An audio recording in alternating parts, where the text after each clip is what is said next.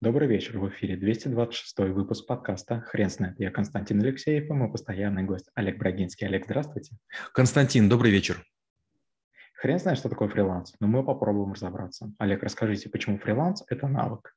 Ну, во-первых, начнем с того, что такое фриланс. Free – это свободный, lance – это копье. Причем, что интересно, на Канарских островах есть такое племя гуанчи, которые жили еще до испанцев. И вот у них есть такая очень интересная история. Они специально такое копье используют, чтобы с гор спускаться. Они копье острием втыкают в землю и по нему скользят вниз. И вот это называется у них ланс. Получается, что раньше можно было нанять людей, которые бы воевали за вас за деньги. И с другой стороны, другой мог переманить, даже ваш противник, этих людей за деньги. Э, получается, такие а свободные художники, у которых а нет постоянных хозяев. И вот какой-то момент времени появляются люди, которые выходят из компании и говорят, а вот я хочу на себя работать. У них не сильно получается создать бизнес или там какой-то ИП, они становятся фрилансерами, они что-то рисуют, они что-нибудь дизайнят, они программируют. И, честно говоря, Некоторые из фрилансеров бывают очень хороши. Вот, допустим, бюро Брагинского их почти не используют, но школа трэблшутеров э, иногда использует фрилансеров. И да, приходится, конечно, перелопатить горы э, там, песка для того, чтобы найти парочку жемчужин, но мы находим рано или поздно хороших дизайнеров, хороших программистов, которыми очень довольны. Они работают где-нибудь из очень далеких городов, поэтому для Москвы это очень дешево. Они очень серьезны, потому что мы для них кажемся солидны, мы хорошо платим. Это такое сотрудничество взаимовыгодное. Олег, расскажите, пожалуйста, а, про те черты фрилансеров, о которых вы упомянули, а, которые выделяют из общего числа а, фрилансеров. Это сложно. Вот э, вы, наверное, меня переоцениваете, думая, что я сейчас могу это формализовать. Я скажу так. Например, мы искали людей, которые смогут сделать дизайн для клиники, для сайта и мы опросили, наверное, человек откликнулось 50. И, честно говоря, мы смотрели, смотрели всех а, работы, которые они присылают, письма, которые они сделали, и мы прям видели, никого взять нельзя. У всех очень примитивная работа, очень слабый дизайн, и вдруг девочка, кажется, из города Саратов присылает а прототип какого-то сайта, сделанный в фигме более-менее по всем стандартам. Мы когда увидели, мы даже не стали с ней не торговаться, ничем разговаривать. То есть, как правило, когда вы выбираете фрилансеров, один и два из них настолько сильно выделяются среди других, что вы почти любого можете взять. То же самое касается программирования под SQL, под Python, под другие языки мы искали э, программистов, и тоже мы даже не даем тестовое задание, мы просто говорим, скажите, что вы умеете. Большинство людей присылают просто э, перечни э, разных навыков языков программирования, среди которых они работали. А бывают ребята, которые присылают, а гляньте, какой интересный кусок кода написал.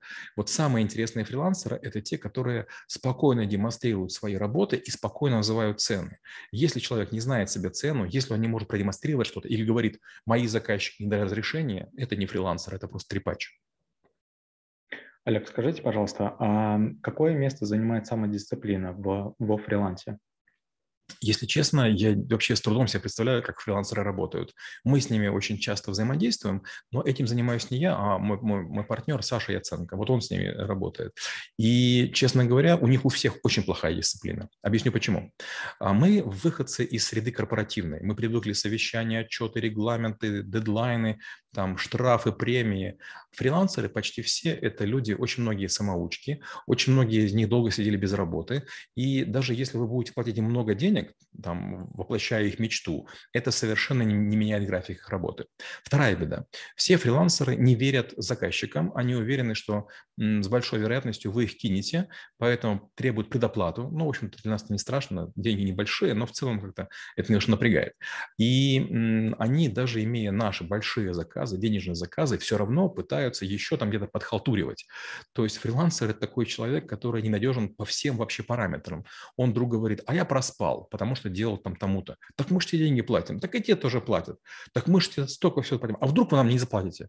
И возникает парадокс. И правда, а вдруг мы не заплатим? Мы приходится мириться. То есть с документированием, с прогнозированием, с отчетностью, с исполнительностью у всех фрилансеров просто катастрофа. Олег, скажите, пожалуйста, а с точки зрения заказчика, правильное ТЗ, может быть, это половина успеха? Если честно, мы стали делать вот как иначе. Мы стали находить фрилансера, который отдельно пишет ТЗ и нанимает других фрилансеров. А, тогда, получается, он получает чуть больше денег, но у нас вообще головной боли нет. Руководить фрилансерами, если вы были корпоративным человеком, почти невозможно. То есть граждан, знаете, есть такая шутка. А, значит, э, молодой офицер выходит значит, из академии, э, идет по улице и значит, смотрит на девушек.